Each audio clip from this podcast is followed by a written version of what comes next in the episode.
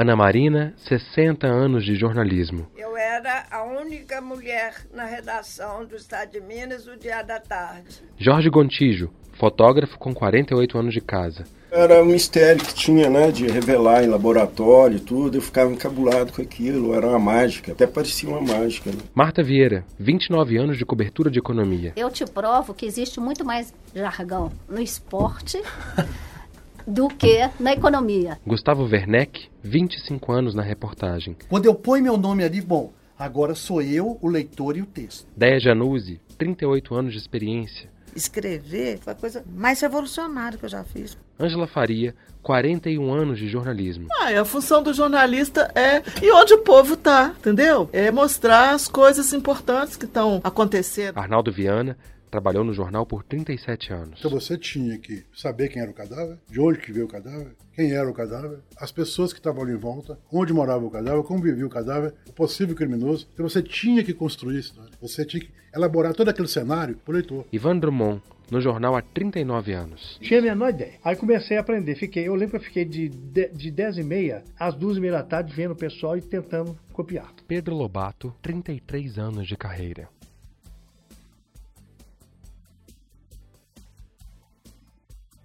Berta Macaron, há 29 anos no estado de Minas. Você, nessa interação com novas ideias, novos pensamentos, situações, mundos diferentes do seu, é, você muda, você, você para para refletir sobre sua vida. Né? Você sempre está fazendo um contraponto da sua vida com as novas realidades que você está encontrando. João Bosco Martins Salles. 42 anos de jornal. E a gente tinha uma máxima: repórter que fica na redação não é repórter. Repórter tem que ficar na rua. Chegamos ao fim desta primeira temporada do Megafone, o projeto especial dos 90 anos do Jornal Estado de Minas, com a experiência acumulada desses 12 colegas. Com essa documentação sonora, a gente ajudou a contar parte da história da imprensa mineira que circula todos os dias, viva, entre os corredores do jornal. Somados, os tempos de carreira desses 12 colegas chega a 463 anos. Neste último episódio, nós entrevistamos o editor-geral João Bosco Martins Salles. Eu sou o Fred Botrel e este é o Megafone, um podcast de histórias sobre as histórias. João Bosco, muito obrigado por ter aceito o nosso convite para essa conversa com a gente. Seja muito bem-vindo. Obrigado. A, a honra gente, minha. A gente vai começar falando do seu começo aqui no jornal. É, vamos voltar lá para 1976, quando você era um jovem cabeludo de 21 anos. É. e aí, como é que foi é, essa sua chegada ao jornal, João? Você chegou como revisor, na verdade. É, na verdade, eu fazia comunicação, mas a, a, minha, a minha vontade... Eu fiz direito primeiro. Eu fiz dois anos de direito, aí eu larguei direito e fiz comunicação porque eu queria fazer teatro e cinema. Aí eu, com a ideia de fazer teatro e cinema, eu passei no vestibular do meio do ano na PUC. Eu, é, direito eu fiz na Federal. Aí passei no vestibular da PUC de meio de ano para comunicação. Aí, nesse meio tempo, eu, eu me encontro, eu já, eu, já, eu já estava na PUC. Eu, eu, se não me engano, entrei na PUC em, 70, em 75. E aí eu encontrei com um amigo meu, e eu batalhando, querendo batalhar teatro, querendo batalhar cinema. A gente chegou a fazer um cineclube aqui em Belo Horizonte, com o pessoal lá da, da PUC. Aí eu encontrei com um amigo meu no ônibus, indo para casa, e ele falou comigo, acabei de fazer um teste no estado de Minas, é, para ser revisor. Ele falou, você que lê muito, João, quem sabe você não tenta? Eu falei, é, de repente é uma. Porque era muito bom, porque eram, eram cinco horas. Eu lembro direitinho, Fred. Era, é, o salário era 3.050 cruzeiros. Isso era grana pra caramba. Era muito dinheiro para cinco horas pra gente, o jornal. Era para revisar o jornal, uhum. era revisor. Antigamente aqui no jornal tinham mais de 40 revisores. Quando você chegou, hoje tem essa um, equipe. Hoje tem um revisor. Hoje tem é. um revisor. Na, quando eu cheguei, quando eu naquela época, a revisão era um era, era era grande, tinham três turnos de revisão. Eu cheguei a trabalhar num turno que era de duas da manhã a cinco da manhã. É, quantas vezes a gente dobrava o, o próprio revisor que hoje está aqui, que é o Mazinho, o, Mazinho. o Ademar, o Ademar Fulgêncio, ele, ele era revisor também, ele, ele, entrou na revisão primeiro do que eu. Ele chegou a ser chefe de um turno na revisão. Aí a revisão passou e eu fui para eu fui para a redação, né? subi para a redação, porque a gente chamava subir, porque a revisão ficava lá no porão do jornal, do prédio lá da Na Goiás. Goiás. É, da Goiás. Aí eu subi para redação, aí fiz polícia. Mas como é que foi essa transição, assim? Por que, que você quis A tra- subir para a redação? Porque é todo essa- sonho de. Porque aí o teatro foi afastando. Quando eu entro pro, pro jornal na revisão, eu começo a. O jornal começa a me envolver e eu começo a ficar envolvido com o jornal. E isso foi junto com eu cursando a, a PUC. E lá na PUC eu me interessava demais pelo jornal Marco, que era o jornal laboratório, e por fazer TV e rádio. Então eu era muito um cara, nunca fui muito eh, eh, da academia, mas eu era na- na- nos laboratórios, eu era assim, Cara da prática. é, di- direto. Eu- a minha praia era laboratório. E eu fiquei direto. Era assim, eu chegava na PUC de manhã, ficava lá até a noite, e, e dentro de jornal, dentro de TV e dentro de rádio. E isso junto com eu, eu trabalhando. Eu era um dos poucos que trabalhavam já em, em- em- em jornal. né? E era muito engraçado, porque naquela época o Estado de Minas era assim, era o jornalão da, da direitona, né? É mesmo? É, era o jornal. E as pessoas falaram, pô, você trabalhando nos Estados Unidos, ah, que bobagem, gente. Todo mundo tem que trabalhar onde tem que sobreviver, onde tem que trabalhar. E acabou que eu, eu trouxe para cá muitos colegas meus, viraram revisores, depois viraram repórteres do Dia da Tarde, do Estado de Minas. Mas a gente falar do jornalão da Direitona em 1976 é um pouco pesado, né? Para um cabeludo. Não, é, mas era, mas eu não estava nem não, cara. Eu queria era trabalhar, eu queria trabalhar. E, e- e eu já, como eu te disse, eu já, eu- aí eu já estava voltando. O cinema e o teatro foi- foram ficando para trás. Eu estava agora muito mais envolvido em virar repórter mesmo. Pois é, mas aí como é que era esse, esse cotidiano até com a sua própria figura aqui dentro, assim, tipo, porque... Era engraçadíssimo, porque o Dr. Pedro Aguinaldo Fulgêncio, que era o diretor-geral, ele era um senhor muito, muito sisudo, muito... Era uma pessoa que, que naquela época ainda andava armado. O Dr. Pedro Aguinaldo não, não- não se afastava da beretinha dele de jeito nenhum. E ele, e ele, ele passava e me via, porque eu, eu fazia na, na revisão, eu- a revisão ficava num corredor, que era um corredor de acesso à sala dele. Porque lá na Goiás era um labirinto, né? E ele, sim, toda vez que ele me via, e ele me via todos os dias, ele fazia uma cara feia. Foi muito interessante porque eh, eh, ele, Dr. Pedro, era uma pessoa, assim, genial, um homem do tempo dele, claro, mas era um jornalista, assim, era genial. Ele tem muito a ver com a história desse jornal, né?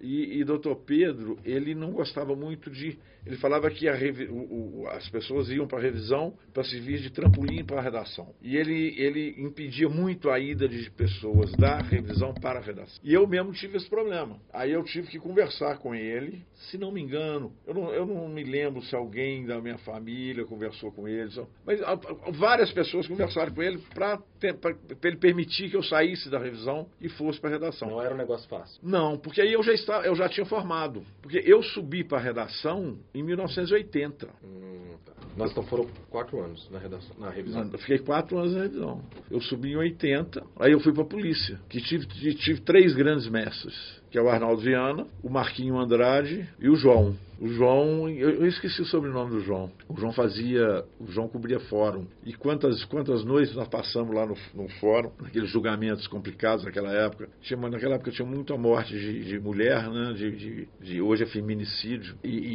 e naquela época eles inventaram aquele negócio de defesa, legítima defesa da honra. E aquilo até suscitou movimentos aqui em Minas Gerais que ganharam o Brasil, tipo é, Quem Ama Não Mata, que completou agora até 30 anos, se não me engano. E foi revisitado em um novo protesto na igreja É, de São José, justamente, justamente. assim como o original. E, e o João me ensinou muito, muito. Arnaldo também, Arnaldo e Marquinhos. E aí eu fui, aí eu aí eu, a cachaça já tava, já tinha tomado a cachaça, não- aí não larga, né? E essas lições aí do começo na polícia, quais que são as mais preciosas? Por que, que a editoria de polícia é um bom, uma Porque você aprende a contar uma história, Fred. Na polícia, você tem que sentar, você tem que contar uma história que tem começo, meio e fim. Quem domina a técnica de contar uma história tem muita facilidade de, em qualquer ambiente, em qualquer circunstância, em qualquer tipo de assunto, de conseguir eh, transmitir realmente aquilo que ele vivenciou, aquilo que ele viu. E aquilo que ele apurou com Aquilo que ele apurou. muitas limitações nesse Justo, caso. né? Naquela época não tinha Google, né? O telefone não funcionava. E a gente, e, a gente tinha uma máxima: repórter que fica na redação não é repórter. Repórter tem que ficar na rua. Repórter, repórter que é repórter tem que ir pra rua. Não adianta ficar de pendurado no telefone. E existia muito isso. E a gente fazia críticas entre a gente, que tinha muito repórter de pendurado no telefone. muito, muito. E o clima na redação era um clima muito diferente? Completamente. Vou te contar, por exemplo, a editoria de polícia, que era não era ainda da minha época. Eu, eu cheguei quando o Wander já tinha ido embora. Mas tinha um garrafão de cachaça debaixo da, da, da, da, mesa do editor. Na editoria de pesquisa, todos os dias, 5, 5 e meia, começava a tomar uma pinguinha, um tira-gosto. Por exemplo, o pessoal do esporte, eles chegaram a fazer churrasco dentro da redação. Porque eh, o, a- o esporte também teve uma época que o esporte ficava lá no porão. E eles ficavam bem isolados. Era esporte, veículos e, se não me engano, esporte, veículos, informática e meio ambiente. Os cadernos. E eles faziam um churrasco, cara. Era um negócio incrível. Você imagina fazer um churrasco aqui dentro da redação hoje? Isso não existe, né? O, aciona o. Aciona o Splinter, né? E, é, E alaga todo mundo. alaga tudo.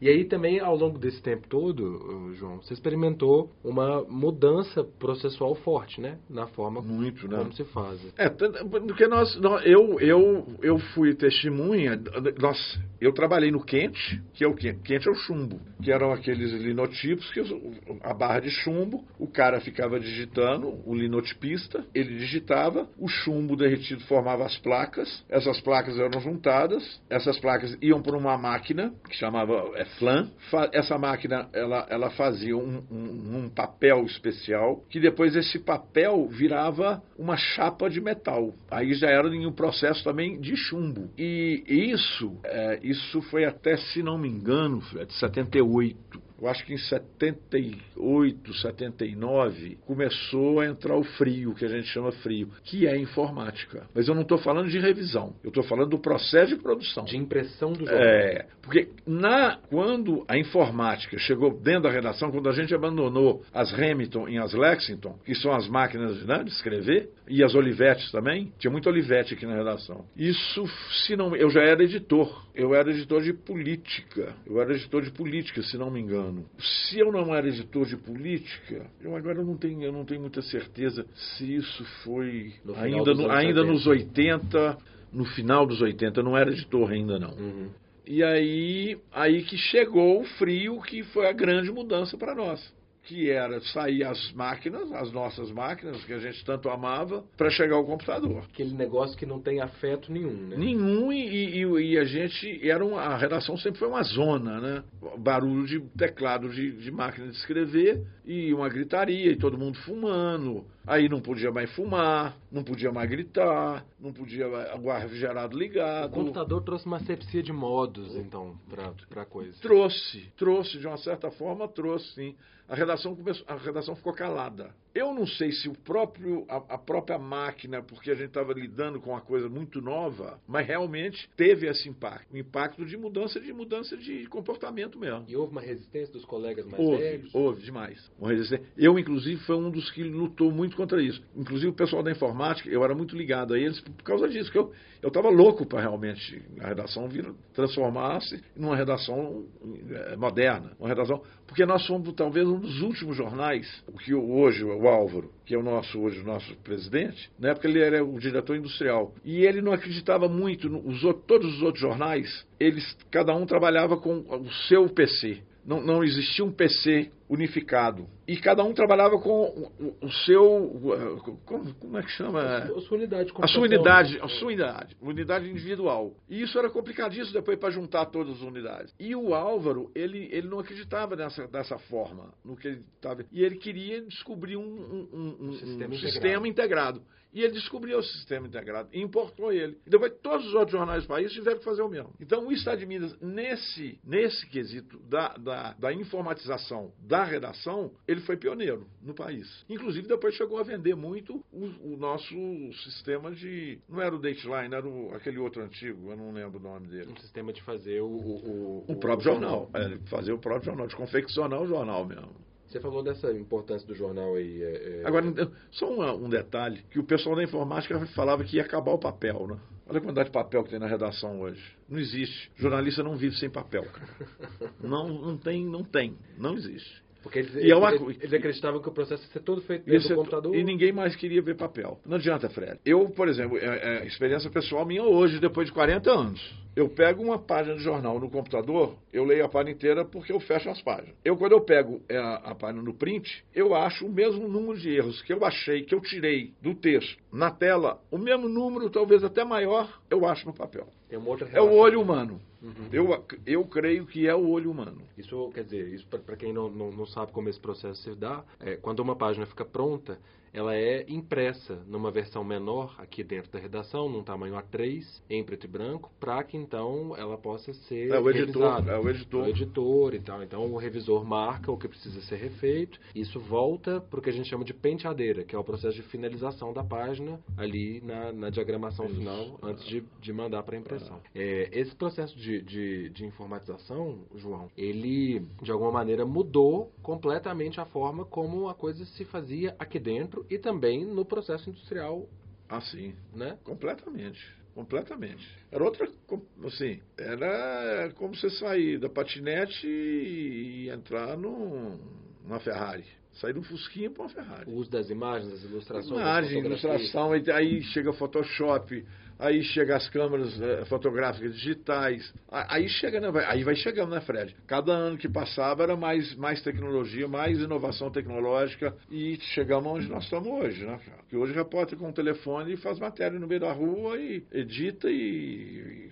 né? E entra ao vivo. Filma e entra ao vivo Ah. e faz o que faz. Quer dizer, antigamente, eu, eu, por exemplo, na minha época, na- nos idos de 70, 80, eu, por exemplo, uma matéria que eu lembro que eu fiz lá em. Eu e o Sidney. Sidney Lopes, que é o editor de fotografia hoje. Nós fomos em São Pedro do Suaçuí para fazer uma matéria. Os irmãos Leite estavam matando muita gente lá. Aí a polícia foi dar uma batida para prendê-los e nós fomos. Para você mandar uma foto, a foto era mandada via Telex. Era uma maquininha que ficava rodando a, foto. Demorava uma foto, demorava em média uma hora, uma hora e meia para sair de lá e chegar aqui. Quer dizer, hoje você aperta um botão, E ela chega pelo WhatsApp. ela chega pelo WhatsApp. Imediatamente. É.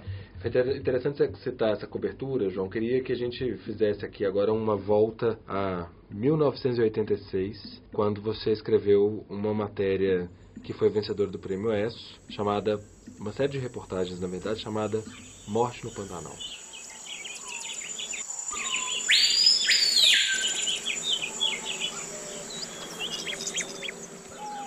Um mergulho nas águas da corrupção, de João Bosco Martins Salles. Os conservacionistas que lutam pela preservação do Pantanal do Mato Grosso do Sul denunciam que os donos dos frigoríficos e os atravessadores de couros de jacaré compram desde políticos até setores da imprensa no estado. Muitos preveem um triste fim para uma das mais ricas regiões do mundo, onde animais raros ainda são encontrados e os peixes nobres podem ser fisgados pelos pescadores amadores. Muitos ecologistas acreditam que os grandes rios da região, Paraguai, Miranda e outros, terão o mesmo destino do São Francisco, que morre lentamente. A caça ao jacaré é outra preocupação constante dos conservacionistas. O próprio diretor de operações do INAMB, Instituto de Preservação e Controle Ambiental do Mato Grosso do Sul, Astúrio Ferreira dos Santos, concorda que o órgão não é equipado para combater os coureiros, os caçadores de jacaré. Ele defende uma legislação mais rígida para coibir a caça dos répteis e outras espécies da região. E os fiscais do INAMB, juntamente com policiais militares e federais, queixam-se da falta de condições materiais e humanas para a apreensão de couros e prisão dos caçadores. Uma missão dentro do Pantanal é arriscada e imprevisível, conforme já havia alertado o apresentador do programa Clube dos Pescadores, Sérgio Luiz, da TV Alterosa. Me conta a história por trás dessa história aqui. É, rapaz. Primeiro é o seguinte, você vê que corrupção não é de hoje, né? Ela vem, né? É, mas eu, eu, na verdade, como eu. É, é- é uma coisa interessante, que foi, dez, foi Dez anos depois de eu entrar no jornal, que eu costumo dizer que eu caí de paraquedas no jornal, que eu queria fazer teatro, de repente eu encontro com um amigo no ônibus e vem pro jornal e, e entro pro jornal. Essa matéria caiu de paraquedas também na minha mão. Eu fui pro Pantanal com o Sérgio Luiz, ele apresentava um programa de pesca na TV Alterosa. E esse programa eu estava fazendo, se não me engano, cinco ou dez anos. Ele me convidou e eu fui. Chegando lá, ele, no primeiro contato que ele fez com as pessoas lá, eu, eu descobri que ia ter uma, uma missão da Polícia Federal, da PM e desse do IBAMA da época e desse pessoal do Mato Grosso do Sul, eles iam fazer uma, uma incursão, 30 homens, é, no coração do Pantanal para prender coreiro. O que, que eu fiz? Eu simplesmente mandei o programa do, TV Alterosa para o alto e liguei para cá e falei assim, ó, não vou fazer nada de TV Alterosa. Pareceu um materaço na minha mão. Eu você foi fazer um, um rec, que era. Que era é, eu fui fazer um rec, um e mandei o rec para aquele lugar. E fez o prêmio E fiz o prêmio Porque eu vi que eu estava com uma materaça na mão.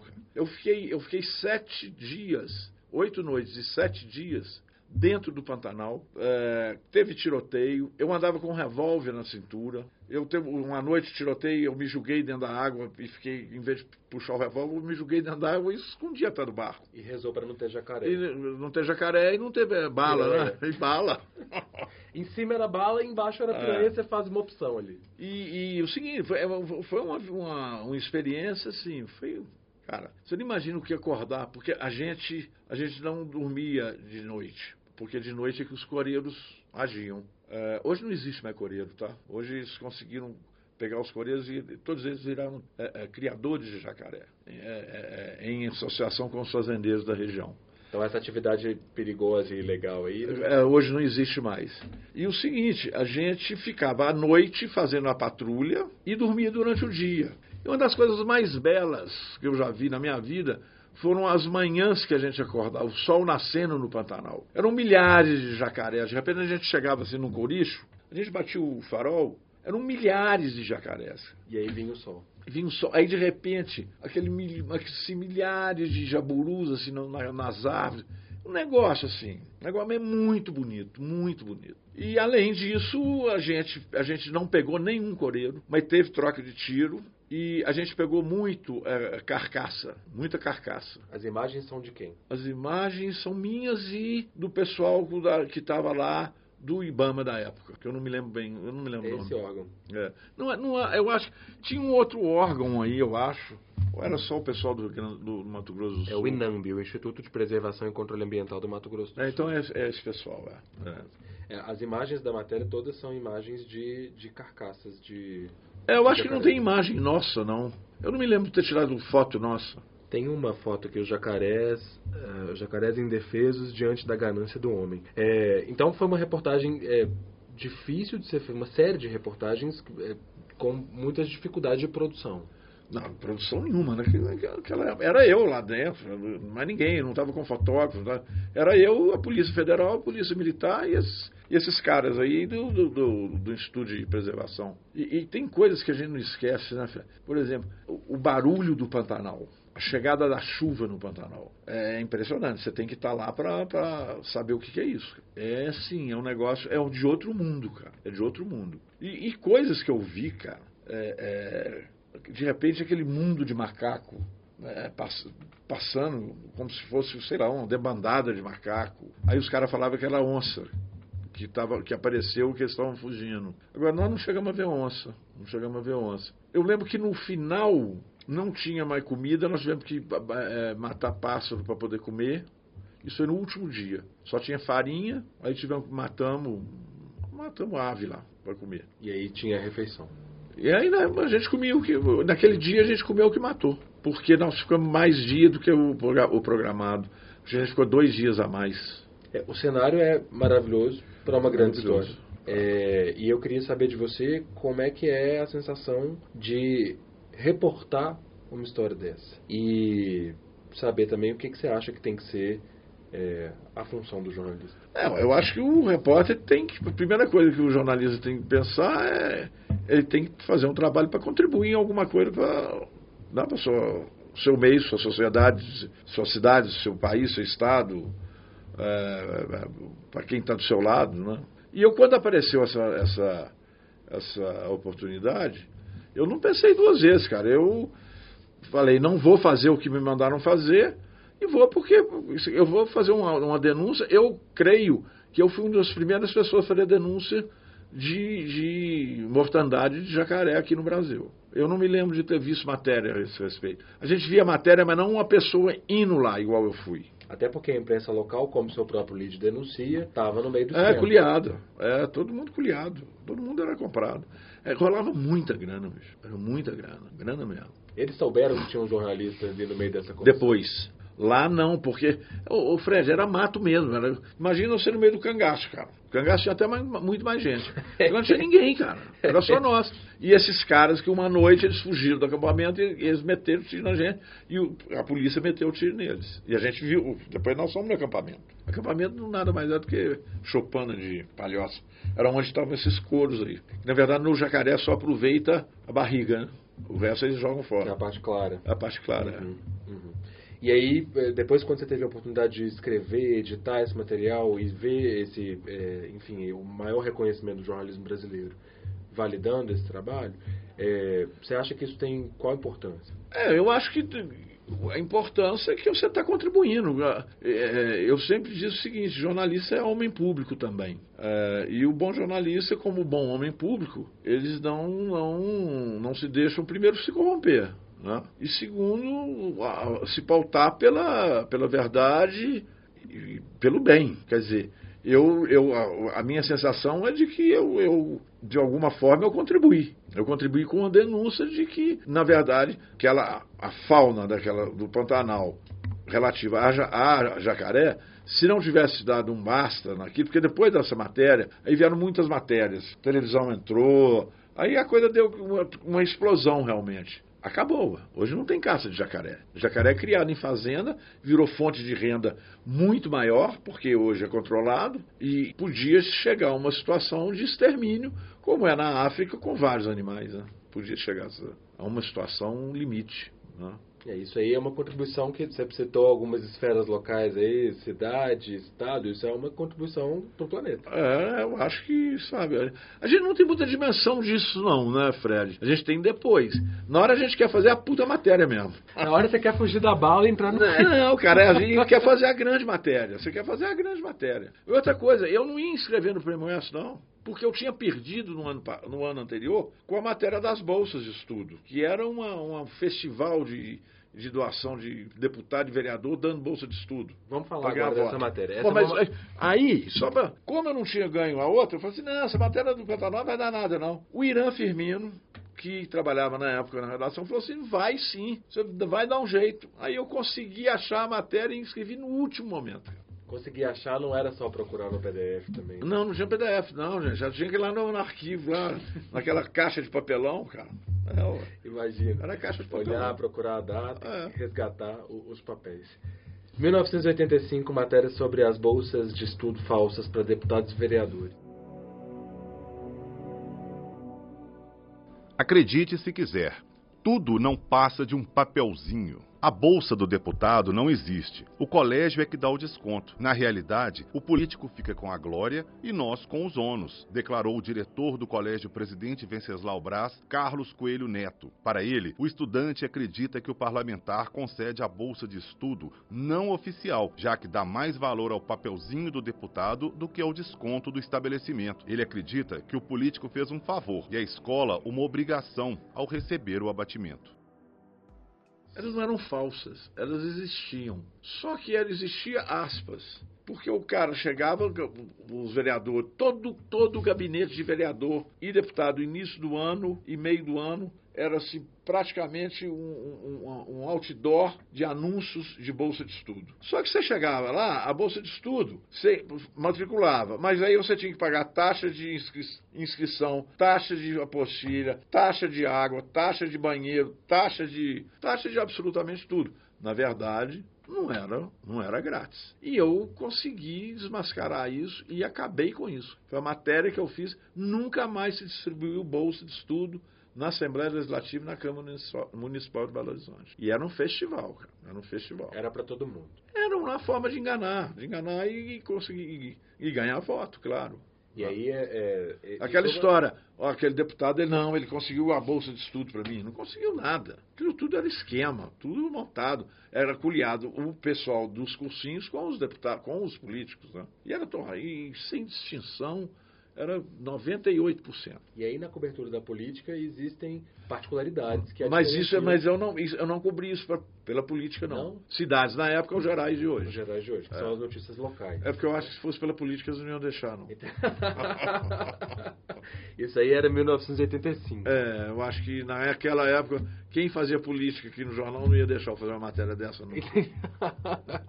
Mas aí, depois você foi lá pra cola de Newton. Newton Cardoso, Aí, governador quando o Newton Minas. virou governador, o jornal teve aquele rompimento, o Newton rompeu com o jornal. Aí a direção do jornal me tirou da, do Gerais e me colocou para ser o repórter para procurar é, falcatrua do Newton. Pra cobrir Newton Cardoso. Cobrindo o Cardoso. Aí eu fiz uma série de matérias. Aí foram muitas matérias. E, e matérias de subtração de coisa no palácio, coisa sumindo no hotel de Araxá. É, isso durante o governo. A gente não pode acusar ninguém, né, Fred? Mas foi na gestão. É, de, de superfaturamento, eu lembro um caso da carne, de, de carne para o sistema prisional, que era totalmente superfaturada, eu desvendei isso. Eu lembro que com a- com a- eu levantei, e quem foi a campo, também juntamente com o Cisne, eh, foi Damares, Damares Félix foi para Bahia e conseguiram fazer um material belíssimo do, do-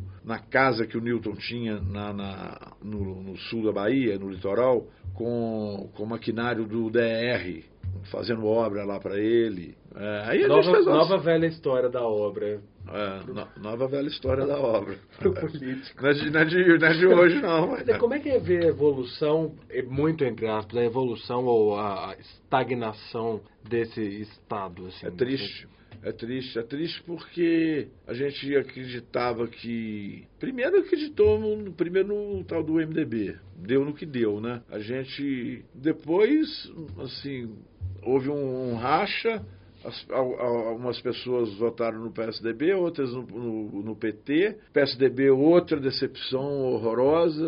E depois o PT, que era a grande esperança. O país inteiro votou em 2000, 2002, né? Se não me engano. 2002. 2002. E deu no que deu. Depois desses, de 14 anos, o cara está preso, a outra sofreu impeachment, que eles insistem em dizer que é golpe. Cada um, cada um tem direito de falar o que quiser, né? E, mas está mais do que comprovado que meteram a mão. Quer dizer, eu acho que é, um- é- é uma desilusão muito grande. É muito grande. E essa desilusão é que desembocou aonde a gente está hoje. Porque a desilusão é enorme. Não tinha, não, não tinha onde ir. Do ponto de vista de quem cobriu os bastidores da política durante todo esse tempo, assim, e muito na prática. Nada mudou. A prática, as práticas são as mesmas, idênticas. É como se nada tivesse acontecido. Brasília, é, é, Brasília é realmente uma torre de marfim é, envolta numa redoma de cristal inquebrantável. É impressionante. Veja esse, esse STF. É, o país do nascer do sol dos jacarés do Pantanal merecia uma coisa melhor do que essa. Eu acho que sim, porque eu acho que do jeito que está aí vai ser muito difícil a gente conseguir construir realmente uma nação. Eu tinha esperança de ver. Acho que agora não vai dar mais não. Acho difícil. E de que medida você acha que o jornalismo contribui para poder é, apontar os, as, as questões específicas? Fred, eu acho que tem que continuar fazendo jornalismo e sempre, sempre, sempre é verdade. Sempre, sempre. E o jornalismo responsável. Nada de jornalismo engajado, nada de jornalismo de um lado só. O jornalismo tem que ser investigativo, tem que ter prova. Jornalismo não é repetição de declaração de A ou B ou C, sabe? Você tem que ter realmente assim, investigação, você tem que ter. e fazer jornalismo. O que está muito difícil hoje, assim eu, eu sinto muito que está muito. Primeiro, as pessoas muito engajadas, tanto de um lado quanto do outro. E eu acho que nós, jornalistas, temos que pautar primeiro a isenção total, em qualquer situação. A isenção é, é- é- é- é o primeiro norte nosso. E, e a busca da verdade sempre. Doa a quem doer. E denunciar, doa quem doer. Essas questões todas que você está dizendo são questões, de um, de ponto de vista é, é, primordial, que independem da técnica. Quer dizer, Independem da técnica. Isso aí não, não, não, é, uma- é é- é imutável. Se você vai usar o, a, se você vai usar a sua Hamilton, a sua Lexington ou o Ah, seu é, Microsoft Word. Ah, não há dúvida. Isso aí são só instrumentos. O exercício do pleno jornalismo, quem quiser ser realmente jornalismo, jornalista em sua plenitude, na plenitude da palavra, é, é, é seguir esses preceitos, cara. Não, nada mudou, não. Pelo contrário. Eu acho que ficou. As pessoas ficaram acomodadas. E tem que ler tudo, sabe? Tem que ler, abrir o coração, abrir o espírito para poesia, para romance, para conto, para bibliografia, para história, para filosofia, jornal. As pessoas não leem jornal, cara. As pessoas não leem jornal. É, isso me deixa um pouco assim, meio que meio para baixo, sabe? Assim, meio, meio pessimista, que eu não sou, pelo contrário, eu sou uhum. um cara otimista. Eu continuo acreditando. Mas você acha que os motivos para o otimismo eles vêm de onde? Eu acho que vem da natureza do ser humano.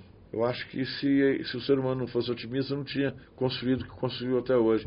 Bem, por bem ou por mal, às vezes usando bem, às vezes usando mal, mas é, isso faz parte da nossa da nossa essência. Tá? A indústria do jornalismo profissional atravessa uma crise muito forte agora. E não é que ela não tenha atravessado outras crises é, antes. É, mas eu acho que igual a essa. Por que, que você acha isso? E como que você acha que são os caminhos para poder atravessá-la? Porque o, o jornalismo não vai morrer nunca. Mas o jornalismo, como a gente hoje o pratica, é, eu acho que, que, sabe, ele vai sofrer transformações que nem eu sei te dizer o que, o, o que vem pela frente. Quanto aos meios, independe se o meio é eletrônico, se o meio é físico, meio físico seria papel, ou, ou ser que tipo de meio que a, a, informação e a notícia vai chegar no cidadão. Porque isso vai ter que ter gente para produzir isso sempre. Agora, o que tem que se tomar muito cuidado é para que essa informação e essa notícia não seja uma coisa automatizada, uma coisa que, que é criada por si só, ou seja, como se fosse uma, uma linha de produção de uma fábrica, uma coisa de robótica, entende? É, é, é, sem alma, cara. Aí tem que ter um ser humano no meio. Isso no sentido mais profundo. No sentido mais profundo. Mas aí, para fazer um jornalismo que preste,